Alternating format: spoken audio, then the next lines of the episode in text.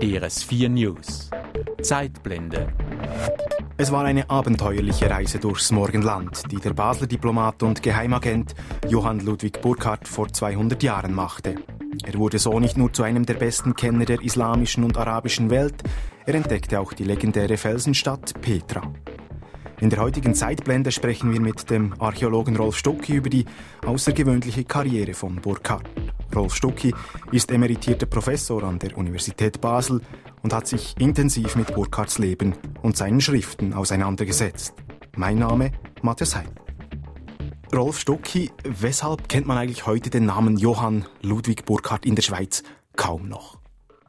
Dieses Faktum, dass er äh, in die Vergessenheit gesunken ist seit, seit 70 Jahren, erklärt sich zum Teil dadurch, dass seine Schriften in der Schweiz auf Deutsch auch in Deutschland nicht mehr neu aufgelegt worden sind.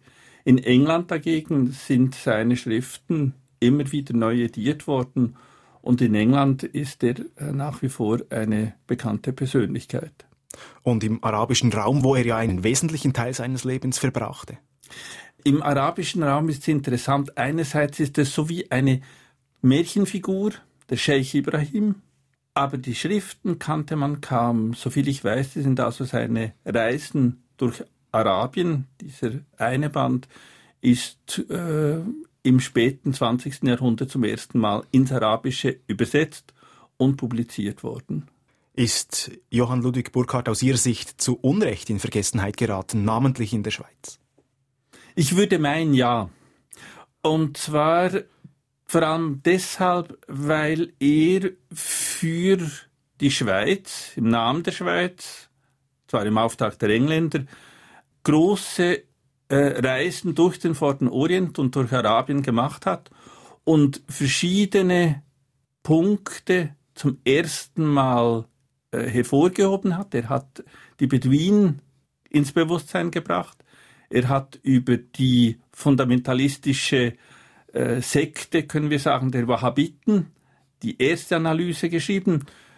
Daneben hat er auch Orte, die heute jeder kennt, Petra entdeckt, er hat aber auch Abu Simbel entdeckt. Also eine wichtige Persönlichkeit, aber es ist so nach, ein bisschen nach dem Prinzip der Prophet im eigenen Lande. Zählt nichts. Ja. Burkhardt hat ja umfangreiche ethnografische und eben auch politische Aufzeichnungen gemacht. Er hat Briefe geschrieben, auch Tagebucheinträge verfasst und hinterlassen über eine arabische Welt des 19. Jahrhunderts. Wir werden später in der Sendung noch näher darauf eingehen, aber gehen wir doch zuerst an den Anfang seiner außergewöhnlichen Karriere. Johann Ludwig Burckhardt, am 25. November 1784 in Lausanne geboren, verbrachte seine Kindheit in Basel und studierte später in Neuenburg, Leipzig und Göttingen. Im Alter von 21 Jahren zog er nach Großbritannien. Dort suchte Burckhardt eine Stelle als Diplomat, allerdings jahrelang erfolglos. Erst nach drei Jahren erhielt er bei der African Association eine Anstellung als Agent. In deren Auftrag sollte der Schweizer das sagenumwobene Zentralafrika erkunden. Als Vorbereitung für diese Entdeckungsreise studierte Burkhardt Arabisch in Cambridge, anschließend reiste er via Malta nach Aleppo. Zu Beginn des 19. Jahrhunderts war Aleppo im heutigen Syrien gelegen ein wichtiges Handelszentrum und ein Dreh- und Angelpunkt zwischen Orient und Okzident. Burkhardt nahm dort den Namen Scheich Ibrahim an und bereiste fortan den Nahen Osten und die arabische Halbinsel. Auf seinen Erkundungsreisen entdeckte er am 22. August 1812 die Felsenstadt Petra und im folgenden Jahr Abu Simbel, eine in Vergessenheit geratene Tempelanlage am Nil in Ägypten. Burkhardt besuchte zudem als einer der ersten Europäer die heiligen Stätten des Islam, Mekka und Medina. Im Oktober 1817 starb er in Kairo im Alter von 33 Jahren an einer Fischvergiftung. Rolf Stucki, die Karriere begann also eigentlich in London bei der African Association. Wieso hat sich Burkhardt dort beworben? Er hatte zuerst versucht in Deutschland.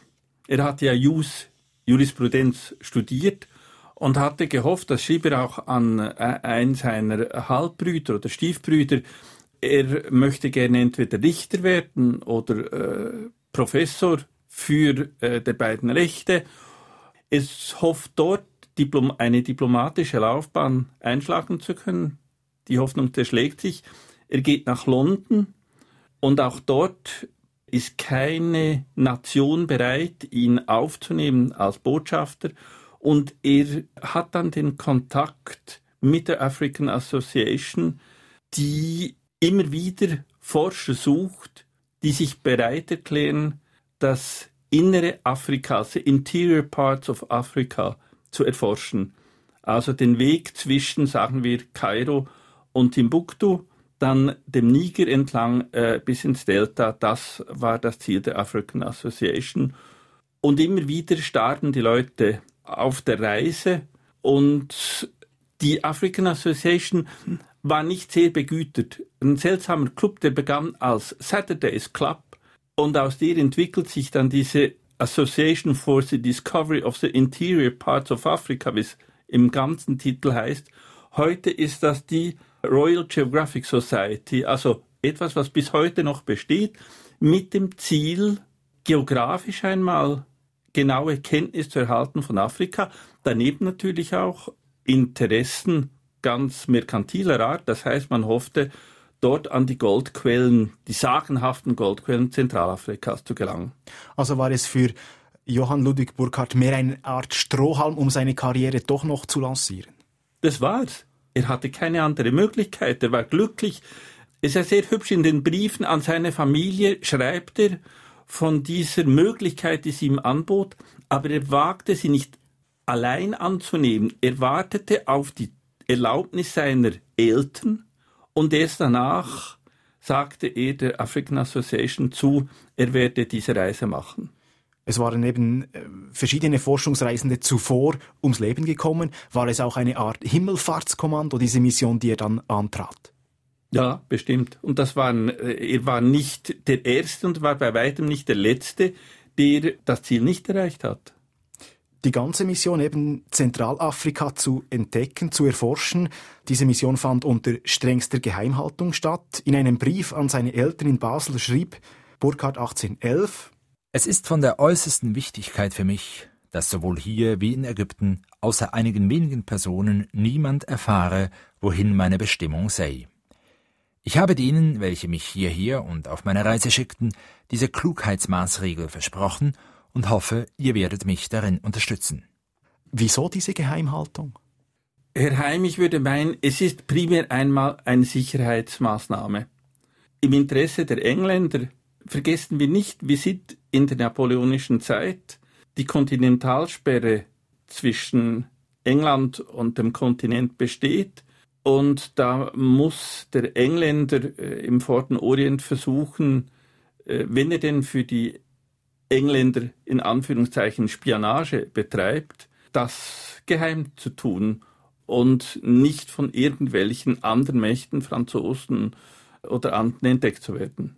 Also es ging mehr, nicht aufgedeckt zu werden von den anderen europäischen Mächten, als vor Ort von den dortigen Volksgruppen, von den dortigen Stämmen. Beides, da haben Sie recht. Natürlich der zweite Aspekt spielt auch eine Rolle. Deshalb geht er ja auch verkleidet. Das ist allerdings ein Faktum, das macht jedermann. Das ist die Art und Weise, wie man in der Zeit reiste. Die wenigen Frauen, die überliefert sind, äh, Lady Hester Stanhope, reist selbst als Mann, als arabischer Mann verkleidet. Also das gehört dazu, dass man sich den im äußeren Erscheinungsbild den Leuten dort anpasst. Er macht, er geht noch einen Schritt weiter. Er gibt sich als indischer Kaufmann aus, damit seine dialektale Färbung, das Baseldeutsch im Arabischen, erklärt werde, dass, es, dass er eben aus Indien komme. Also das ist ein, ein zusätzlicher Schritt in Richtung des Verbergens, des Nicht-Sichtbar-Machens, was man will. Aber ist es alleine mit einer anderen Herkunftsbezeichnung in dem Sinne, dass er jetzt sich eben als indischer Kaufmann ausgibt und einer anderen Verkleidung, ist damit die Verwandlung geglückt oder muss er dann noch weitergehen? Es gibt eine relativ klare Beschreibung, er will ja nach Mekka. Nach Mekka kommen nur Gläubige des, der islamischen Ausrichtung. Und er wird in Taif von einer Reihe von islamischen Experten im Auftrag des ägyptischen Vizekönigs Muhammad Ali wird er examiniert. Und die stellen fest, er ist ein guter Moslem. Es bleibt, in Wirklichkeit bleibt es offen, ob er je konvertiert ist oder nicht. Das ist eine nach wie vor eine große Streitfrage, vor allem in der Familie Burkhardt. Aber er wird also akzeptiert als Moslem und darf nach Mekka und nach Medina gehen. Das heißt, die Verkleidung, jetzt im übertragenen Sinn, ist doch so weit geglückt, dass man es ihm abnimmt, einer der Iren zu sein. Er hat sich ja gleichzeitig auch als Scheich Ibrahim ausgegeben, so nannte er sich fortan. Wie ist er zu diesem Namen gekommen? Den hat er schon in, in Malta angenommen. Die Reise von London nach Aleppo verlief ja via Malta. Man macht in Malta Station. Sobald er äh, Malta verlässt, ist er äußerlich und in der Sprache der Araber. Der Basler Diplomat und Agent Johann Ludwig Burkhardt vor 200 Jahren auf seiner mehrjährigen Reise durch den Nahen Osten und die arabische Halbinsel, das Thema heute in der Zeitblende auf deres 4 News. Bekannt wurde Burkhardt vor allem dank der Entdeckung oder besser gesagt der Wiederentdeckung der legendären Felsenstadt Petra im heutigen Jordanien gelegen. Als Burkhardt auf seiner Reise zwischen dem Toten Meer und dem Roten Meer unterwegs war, schrieb er 1812 auf halbem Wege zwischen den vorgenannten Meeren sind die Ruinen einer ansehnlichen Stadt, wahrscheinlich Petra, gelegen.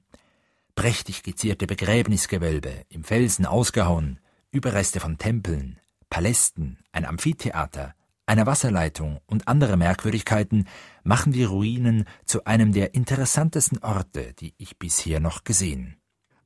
Rolf Stucke, Sie haben selber jahrelang in Petra archäologische Ausgrabungen durchgeführt. Kommt Ihnen diese Beschreibung irgendwie vertraut vor? Völlig. Petra ist ja ein Ausnahmefall, archäologisch gesehen. Wieso? Üblicherweise graben wir Mäuerchen aus. Das heißt, wir haben vielleicht einen Grundriss eines Hauses.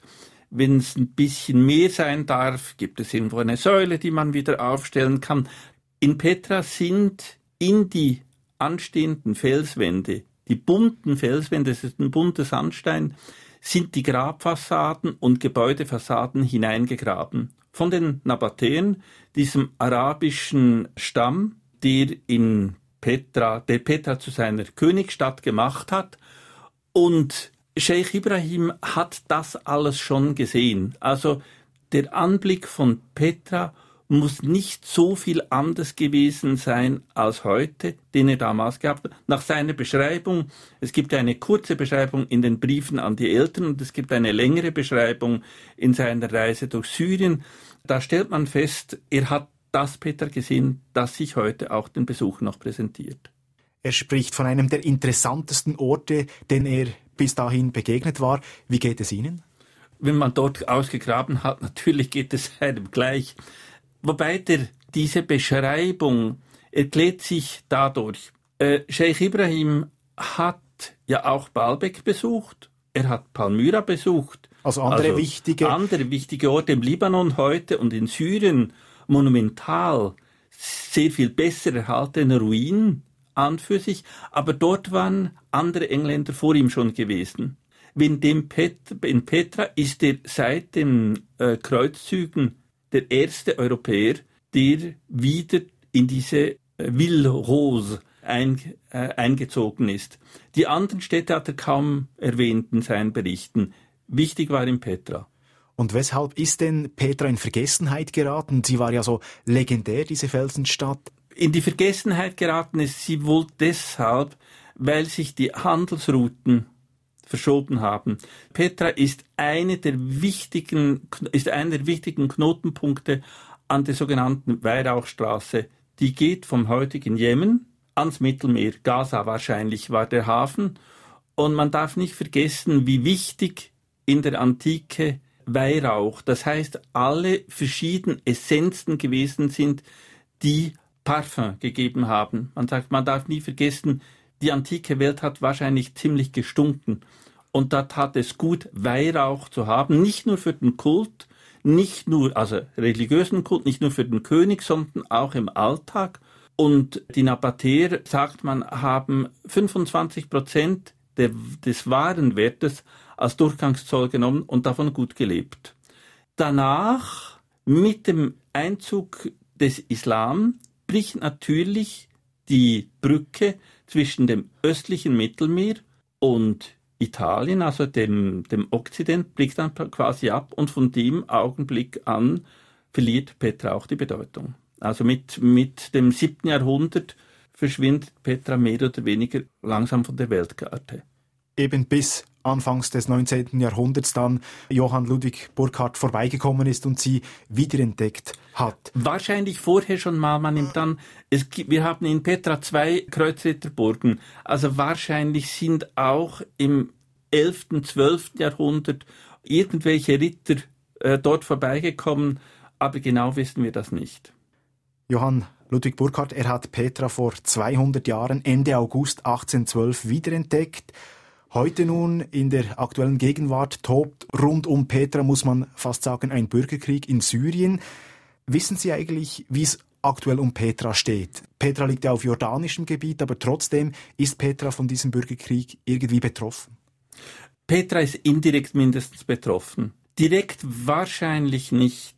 Ich habe nicht selber erlebt, aber miterlebt, äh, wie der libanesische Bürgerkrieg sich ausgewirkt hat der Krieg tobte im Libanon und wenn sie 80 Kilometer weiter nördlich oder südlich gewohnt haben, hat man von dem eigentlich wenig und nichts gemerkt.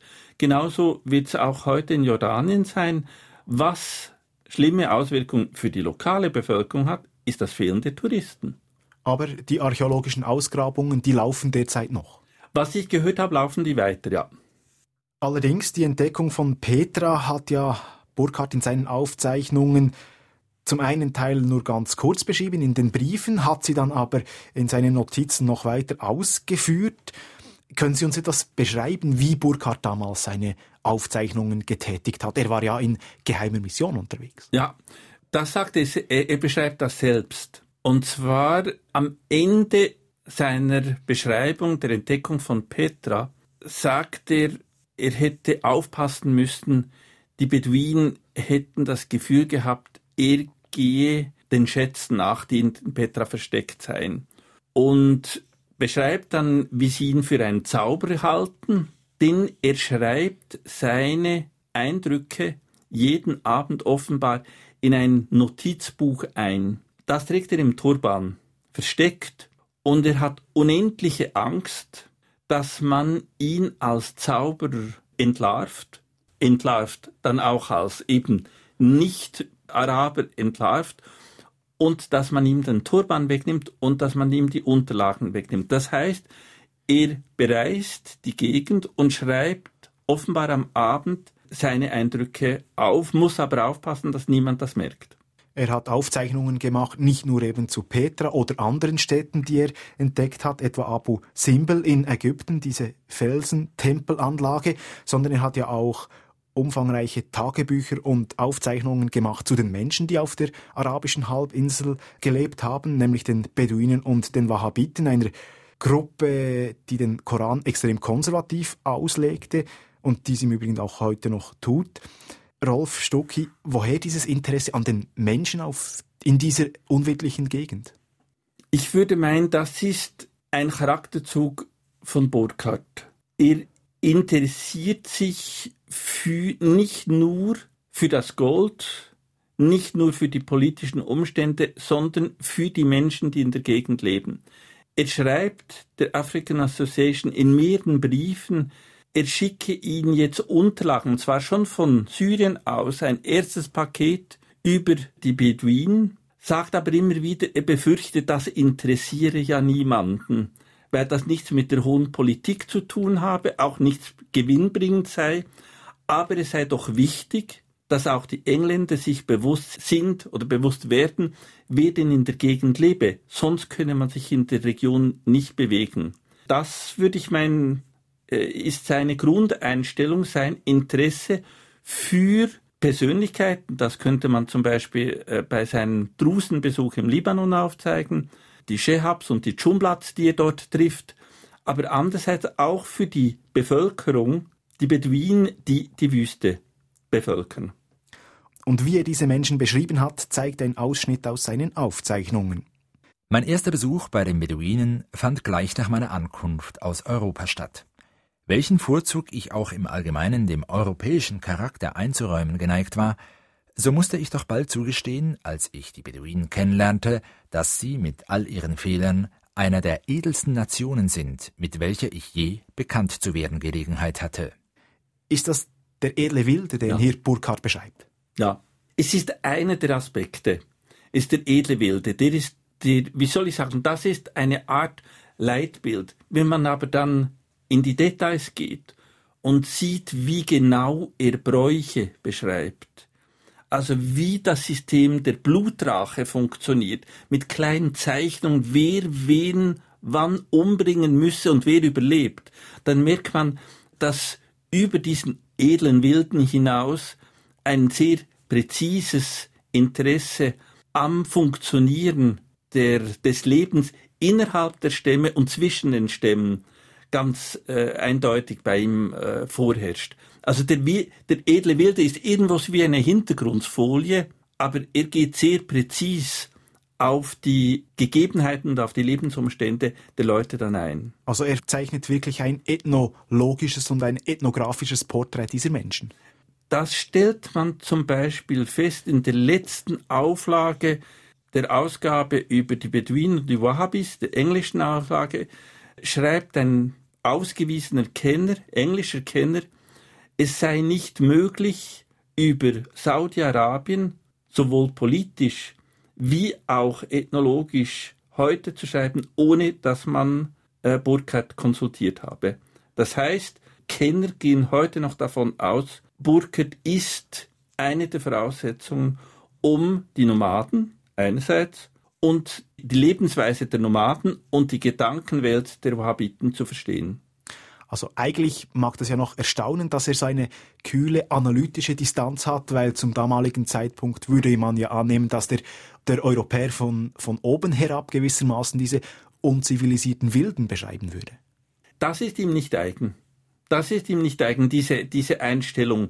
Er ist ein kühler, absolut unromantischer Basler, würde ich sagen. Er hat diese klar, diesen klaren analytischen Geist, der für ihn Voraussetzung ist, den Engländern die Nachrichten zu übermitteln, die die Engländer dann tatsächlich brauchen. Vergessen wir nicht, er hat eben trotzdem irgendwo den Aspekt des Spions. Er muss aus, oder sagen wir des Kundschaft, Auskundschafters, er muss für die Engländer auskundschaften, wie das Leben in der Region ist, wie man mit den äh, Beduinen am besten umgeht. Und in den Briefen merkt man dann auch, wie er abschätzig eben über andere schreibt oder spricht, die nicht nach diesem nüchternen System vorgehen. Wenn er eben solch präzise Informationen äh, beschrieben hat, stellt sich schon die Frage, wie ist er zu diesen Informationen gekommen? Hat er mit den Beduinen gelebt? Das ganz eindeutig.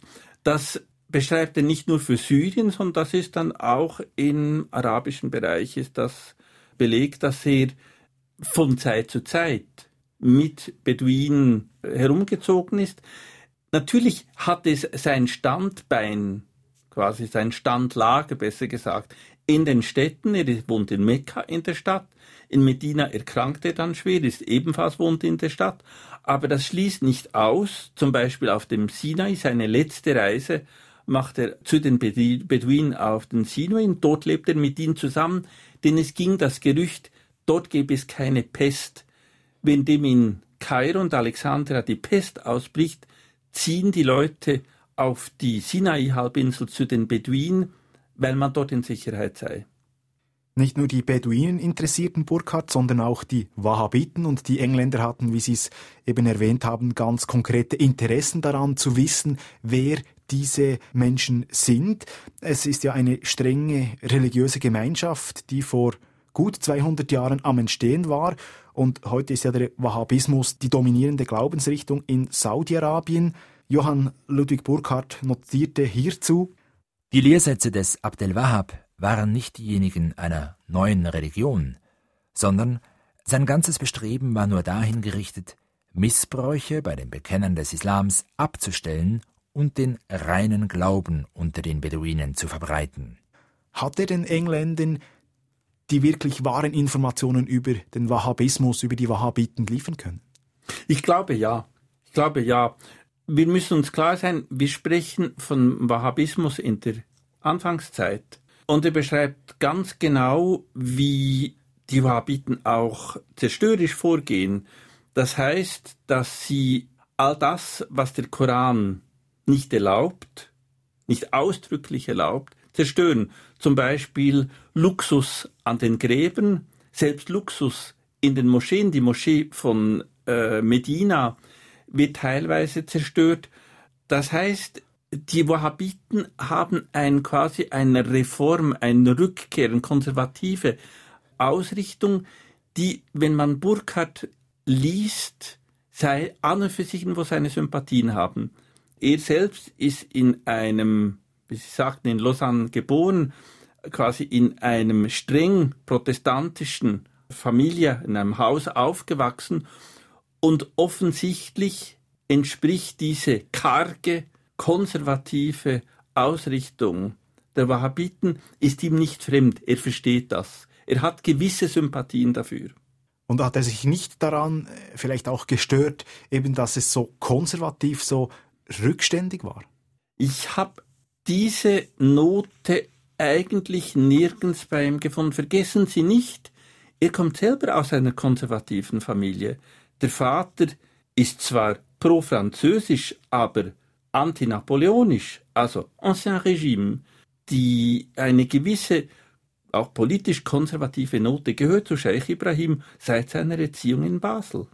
Auf der anderen Seite muss man ja auch sagen, dass eben gerade sein Vater in Basel mit Geistesgrößen wie Lavater oder Goethe verkehrte. Also würde man ja eigentlich auch annehmen, dass er äh, progressiv oder zumindest den aufklärerischen Geist äh, teilweise mitgenommen hat. Das bestimmt. Das schließt aber nicht aus, dass er politisch konservativ bleibt. Das sehen Sie auch heute immer noch. Das ist die Zeitblende auf der SW News zur abenteuerlichen Reise von Johann Ludwig Burckhardt vor 200 Jahren. Zu Gast ist Rolf Stucki, emeritierter Archäologe an der Universität Basel. Burckhardt starb dann 1817 in Kairo im Alter von 33 Jahren. Zentralafrika erreichte er nie und verfehlte ja damit das eigentliche Ziel seiner Mission. Er hinterließ aber einen ganzen Stapel an ethnologischen Aufzeichnungen, an politischen Beschreibungen. Haben diese Studien später dann Verwendung gefunden, Rolf Stucki? Verwendung ist schwer zu sagen. In der Schweiz sind sie, wie wir ganz am Anfang festgestellt haben, eigentlich in eher in Vergessenheit geraten. In England, und das zeigen auch äh, neue Studien, ist Sheikh Ibrahim präsent geblieben in den Analysen, gerade für Saudi-Arabien, äh, was die Beduinen angeht und was die Wahhabis angeht. Ägypten wurde später intensiver erforscht. Arabien ist ein Sonderfall. Natürlich war man später auch dort, aber gerade für Arabien hat Sheikh Ibrahim Fundamente gelegt, von denen die Engländer heute noch sagen, ohne diese Fundamente könne man eigentlich keine Studien über das äh, zeitgenössische moderne Saudi-Arabien schreiben, verfassen. Vor 200 Jahren war Johann Ludwig Burkhardt oder eben in Arabien Scheich Ibrahim genannt, im Nahen Osten unterwegs. Ein Naher Osten, der damals vor großen Umbrüchen stand und auch jetzt wieder. Haben seine Aufzeichnungen eigentlich heute noch eine gewisse Aktualität, Rolf Stocki? Ich würde meinen, ja. Wenn man die Mentalität verstehen will, ob das nun bei den Beduinen ist oder bei den Drusen, bei den Wahhabiten oder bei den Stadtbewohnern, lohnt es sich, Sheikh Ibrahim zu lesen. Ich habe immer wieder festgestellt, die Unterhaltung, er war eine knappe Woche bei den Drusen im südlichen Libanon heute, im Schufgebirge, und wir die, die Kohabitation, das Zusammenleben zwischen der Familie der Shehab und der Familie der Dschumblat, die im libanesischen Bürgerkrieg immer noch eine große Rolle gespielt haben, wie dieses Zusammenleben beschrieben hat, zeigt, dass er ein tiefes Verständnis für menschliche Strukturen haben, die sich über die 200 Jahre eigentlich gehalten haben. Zum Teil muss man sagen, leider Gottes. Kann man auch sagen, wenn man Burkhardt versteht, kann man auch die heutigen Umwälzungen bis zu einem gewissen Grade nachvollziehen? Oder wäre das zu weit gegangen? Das wäre wohl zu weit gegangen. Wenn man heute die Region ansieht, in der die Umwälzungen sich abspielen, sind, ist die Globalisierung so groß, dass man ansatzweise Reaktion sicher verstehen kann, weshalb gewisse Bevölkerungsgruppen so und nicht anders reagieren. Das kann man aus Sheikh Ibrahim schon herauslesen. Aber das Gesamtproblem, das so globalisiert ist im nahen Mittleren Osten, da würde ich meinen, da wäre Sheikh Ibrahim überschätzt und sein Werk wäre überschätzt, wenn man sagen würde, lesen Sie Sheikh Ibrahim, dann verstehen Sie, was im Nahen Osten im Augenblick geschieht. Trotz allem, im Zuge dieser Umwälzungen ist der Informationsbedarf ja nach äh, Hintergrundinformationen rund um diese Regionen massiv gestiegen. Könnte das auch jetzt dazu führen, dass Burkhardt wieder vermehrt auftaucht, vermehrt auch gelesen wird? Das ist zu hoffen. Das ist zu hoffen. Es ist kennzeichnend, dass nicht nur äh, wir uns hier treffen, sondern Basel feiert äh, seinen Sohn und die 200 Jahre der Wiederentdeckung mit einer Ausstellung. Äh, es ist also zu hoffen, dass Sheikh Ibrahim wieder ins Bewusstsein dringt. Er hat, ihm ist von König Hussein posthum der höchste Orden verliehen worden, den Jordanien an Ausländer gibt, posthum. Bei der Verleihung waren wir in Jordanien dabei, das war in Petra, wie dann der Orden in Basel in der Barfüßerkirche der Regierung von Basel übergeben worden ist, regte ich an, man möge doch einen Reprint machen von den Werken in deutscher Version, deutschen Sprache von Sheikh Ibrahim und stellte dann fest, die englischen Publikationen sind alle wieder vorhanden. In der Schweiz ist halt nichts geschehen. Es ist zu hoffen, dass auch in der deutschsprachigen Bereich etwas für Sheikh Ibrahim getan wird. Nicht nur eine Ausstellung, sondern das Wichtige wäre, dass man seine Schriften wieder zugänglich macht. Und da vielleicht ein kleiner Punkt noch.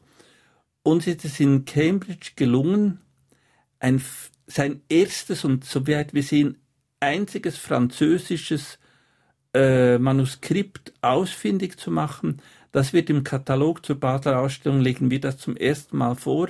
Das hat er in Aleppo verfasst und dort schreibt er, wie er geforscht hat. Also wie er zum Beispiel Distanzen zwischen verschiedenen Städten gemessen hat, wie er die Position, die geografische Position gemessen hat, wie die Araber essen, wie sie beten, wie sie sich waschen. Also ganz hübsch in sieben Seiten, ein kurzes Manuskript, aber ich fand es an für sich besser, ein Manuskript, etwas von Burkhardt selber gefunden zu haben, als irgendwie ein Turban oder ein Stock oder so etwas.